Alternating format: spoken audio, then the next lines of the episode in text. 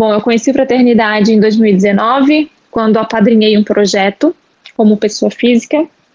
Em setembro do mesmo ano, eu participei da caravana para Moçambique, na África, e lá eu pude constatar toda a entrega, todo, todo o amor dedicado a todas as pessoas que passam pelo projeto.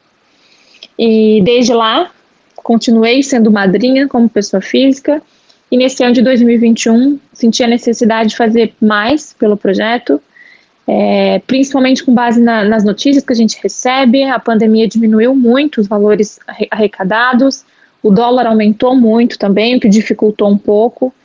Então eu vi essa necessidade de ajudar mais, já que eu gosto muito da causa, acredito muito no trabalho realizado, pude constatar tudo que é feito pessoalmente. E aí, em 2021, a gente resolveu apadrinhar como pessoa jurídica, onde a gente pode fazer muito mais, por muito mais crianças, por muito mais jovens.